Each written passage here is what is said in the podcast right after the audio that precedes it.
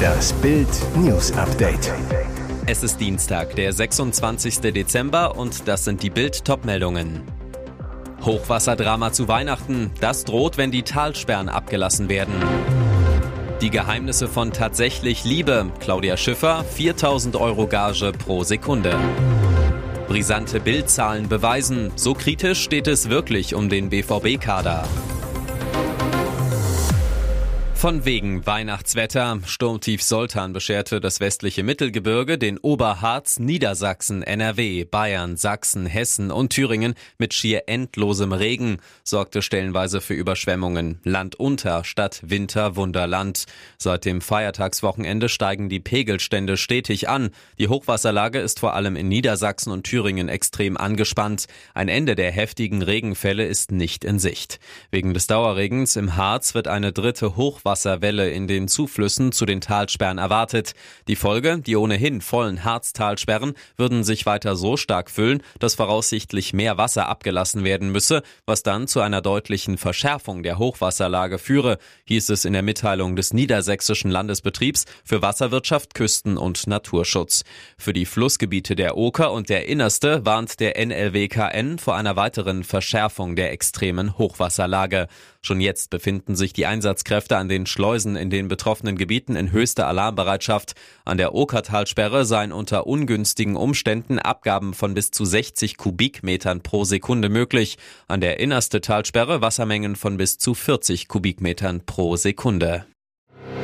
Gehakel um die Kanzlerfrage in der Union. Sachsen-Ministerpräsident Michael Kretschmer nutzte nach neu aufgekommenen Spekulationen um die Absichten von CSU-Chef Markus Söder den zweiten Weihnachtstag zu einem kräftigen Bekenntnis zu Friedrich Merz. Auf die Frage, ob die K-Frage schon entschieden sei, sagte Kretschmer den Funke-Zeitungen, ja, das denke ich. Kretschmer legte sich fest, Friedrich Merz ist Vorsitzender der CDU und der Unionsfraktion im Bundestag und wird von Markus Söder, Alexander Dobrindt und mir sehr unterstützt bei seiner Kandidatur. Diesen Eindruck teilen nicht alle in der Union, denn CSU-Chef Markus Söder wird weiter ein akutes Interesse an der Kanzlerkandidatur nachgesagt. Demnach warte der Bayer, getragen von besseren Umfragewerten als Merz sie hat, auf seine Chance im neuen Jahr. Unterstützung bekommt Söder auch von wichtigen Leuten aus dem Lager der früheren CDU-Chefin und Altkanzlerin Angela Merkel. Bild berichtete exklusiv. Kretschmer ist einer der wenigen CDU-Länderchefs, die ihre Prioritäten schon glasklar öffentlich gemacht haben haben, anders als NRW-Ministerpräsident Hendrik Wüst, der nicht als großer März-Fan gilt. Wüst hatte seine Partei im Weihnachtsinterview mit Bild am Sonntag im Gegenteil vor verfrühten Debatten über die Kanzlerkandidatur gewarnt und ein Bekenntnis zu März vermieden. Auch Schleswig-Holsteins Regierungschef Daniel Günther ist in der CDU weiter als Kritiker des Parteichefs unterwegs.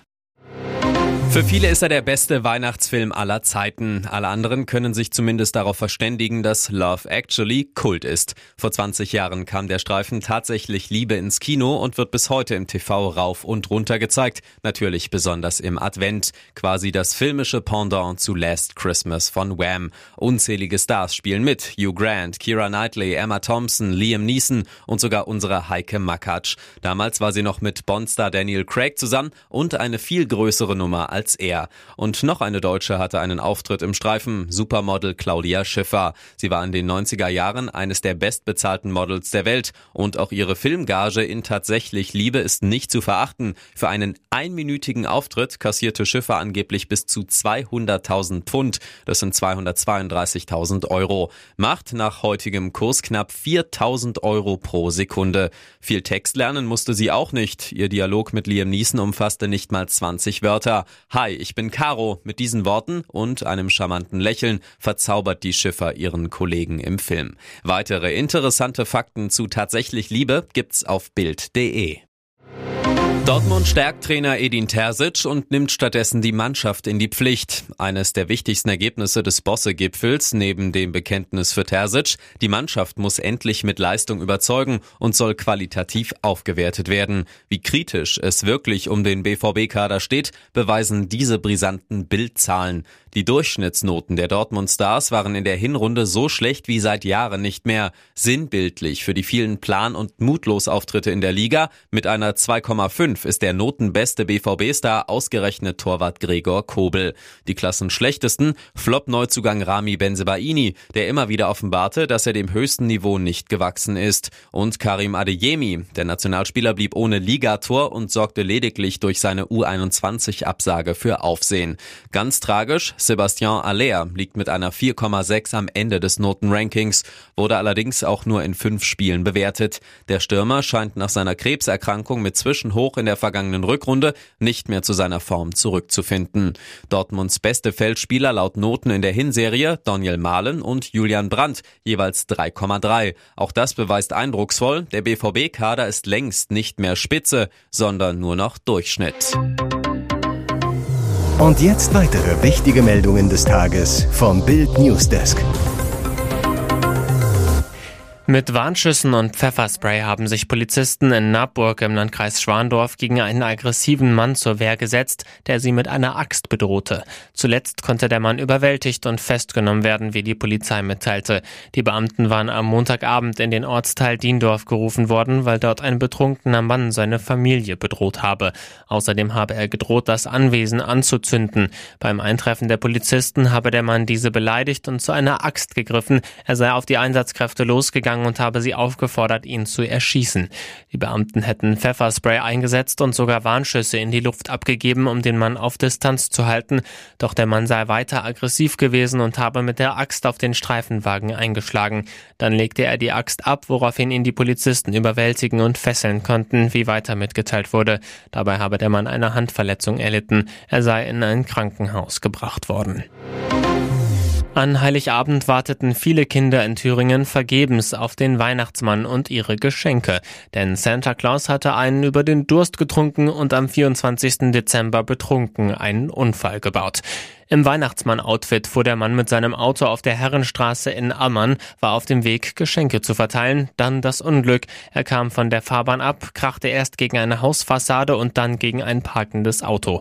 Eine Passantin beobachtete den Unfall des Weihnachtsmannes und meldete ihn der Polizei. Bei der anschließenden Verkehrskontrolle wurde festgestellt, dass der Weihnachtsmann absolut fahruntüchtig war, woraufhin die Weiterfahrt des Weihnachtsmannes unterbunden und die Blutentnahme angeordnet wurde, sagte ein Sprecher der Polizei. Die Hausfassade wurde stark demoliert, sagte ein Polizeisprecher am Montagmorgen. Glück im Unglück. Die Weihnachtsgeschenke blieben unbeschädigt und der Weihnachtsmann unverletzt. Sein Führerschein ist Knecht Ruprecht nun erst einmal los, aber der verunglückte Weihnachtsmann ließ über die Polizei ausrichten, dass er alle Geschenke am ersten Weihnachtsfeiertag noch ausliefern wird, natürlich zu Fuß. Die Beamten betonten noch einmal, dass auch der Weihnachtsmann nüchtern fahren muss. Hier ist das Bild News Update. Und das ist heute auch noch hörenswert. Ralf Schumacher, zehn Jahre nach Skiunfall seines Bruders. Ich vermisse meinen Michael von damals. Es war der Tag, der alles veränderte. Am 29. Dezember 2013 stürzte Formel-1-Legende Michael Schumacher in den französischen Alpen schwer und wurde so sehr am Kopf verletzt, dass er bis heute noch darum ringt, wieder gesund zu werden. In Bild spricht nun Ralf Schumacher über den Schmerz, die Erinnerungen und das Leben nach dem Unfall seines großen Bruders. Dieses Schicksal hat unsere Familie verändert, gesteht Ralf Schumacher im exklusiven Bildgespräch. Er sagt weiter, ich kann für mich sagen, dass sein Unfall auch für mich ein sehr schlimmes und einschneidendes Erlebnis war. Aber vielmehr nicht nur für mich, beispielsweise auch für Michaels Kinder. Mick, wie wir alle wissen, war damals als junger Teenager dabei. Das Leben ist leider nicht immer fair und hier war auch leider auch noch viel Pech dabei. In Bild erinnert sich Ralf an die gemeinsamen Zeiten zurück. Michael ist nicht nur mein Bruder, sondern in jungen Jahren war er auch mehr mein Coach und Mentor. Er hat mir im Kartsport einfach alles beigebracht. Uns trennen zwar sieben Jahre Altersunterschied, aber er war damals immer an meiner Seite. Wir sind zusammen Kart gefahren, haben Überholen geübt, all diese Dinge, die wichtig sind im Motorsport. Er hat mir all seine Erfahrungen, die er in den sieben Jahren davor gemacht hat, mitgegeben. Ich durfte halt einfach vom Besten lernen. In besonderer Erinnerung ist Ralf Michaels erstes Formel-1-Rennen geblieben. Er zu Bild, da war es bei uns damals auf der Kartbahn ruhig, denn alle saßen im Imbiss meiner Mutter, alle haben sich den Start angeschaut, wo Michael dann ja leider technisch bedingt nur ein paar hundert Meter weit gekommen ist. Das sind schon ganz besondere Momente. Auf die Frage, wie er heute über seinen Bruder denkt, wird Schumacher emotional. Ich vermisse meinen Michael von damals. Das Leben ist manchmal ungerecht. Michael hat in seinem Leben oft Glück gehabt, doch dann kam dieser tragische Unfall. Gott sei Dank konnte man dank moderner medizinischer Möglichkeiten einiges tun, aber trotzdem ist nichts mehr wie früher. Schlechte Nachricht für Nachteulen. Wenn sie zu spät schlafen, droht diese Krankheit. Wer nachts gern um die Häuser zieht, sollte vorsichtig sein. Nachteulen sind nämlich anfälliger für Herzerkrankungen. Eine im Fachmagazin Sleep Medicine veröffentlichte Studie schwedischer Forscher zeigt, dass Atherosklerose, eine Verhärtung und Verengung der Arterien, bei Menschen, die spät schlafen, doppelt so häufig vorkommt wie bei Frühschläfern oder Frühaufstehern. Und diese Atherosklerose kann zu Angina pectoris, Blutgerinnseln, Herzinfarkt oder Schlaganfall führen. Von den 771 Studienteilnehmern im Alter zwischen 50 und 64 Jahren bezeichneten sich 144 als deutliche Morgenmenschen und 128 als deutliche Abendmenschen. Die Untersuchung ergab, 41 Prozent derjenigen, die sich häufig die Nächte um die Ohren schlugen, hatten eine schwere Arterienverkalkung, wogegen es bei den Frühschläfern nur 22 Prozent traf. Die restlichen Studienteilnehmer, auf die keine der eher extremen Schlafgewohnheiten zutraf, lagen dazwischen.